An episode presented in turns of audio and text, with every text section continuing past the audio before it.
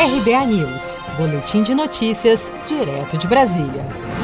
As ações de combate às fraudes do auxílio emergencial já evitaram um prejuízo de 450 milhões de reais aos cofres públicos. Segundo o Ministério da Cidadania, 132.823 pessoas já devolveram valores recebidos indevidamente, num total de 130 milhões de reais.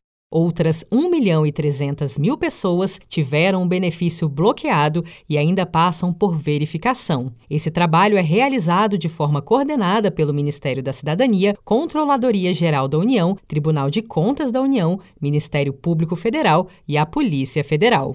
O objetivo do governo é não só realizar o controle de todos os pagamentos do auxílio emergencial, mas principalmente punir os fraudadores que já receberam qualquer parcela do benefício, como explica o presidente da Caixa, Pedro Guimarães. Todas as pessoas que receberam irregularmente, nós iremos atrás, como governo, Ministério da Cidadania e a DataPrev fazem esta verificação cabe à Caixa o pagamento.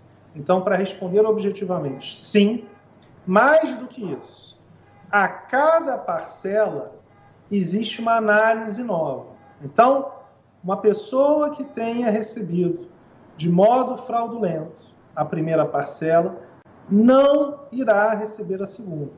O governo irá atrás para ser ressarcido e há uma verificação a cada mês. Do total de 66,9 milhões de pessoas aprovadas para receber o auxílio emergencial, o índice de suspeita de fraudes é de 0,44%, segundo a Controladoria Geral da União. O Ministério da Cidadania já realizou bloqueios preventivos e cancelamentos de benefícios de 658.184 servidores municipais e estaduais e servidores federais, civis e militares.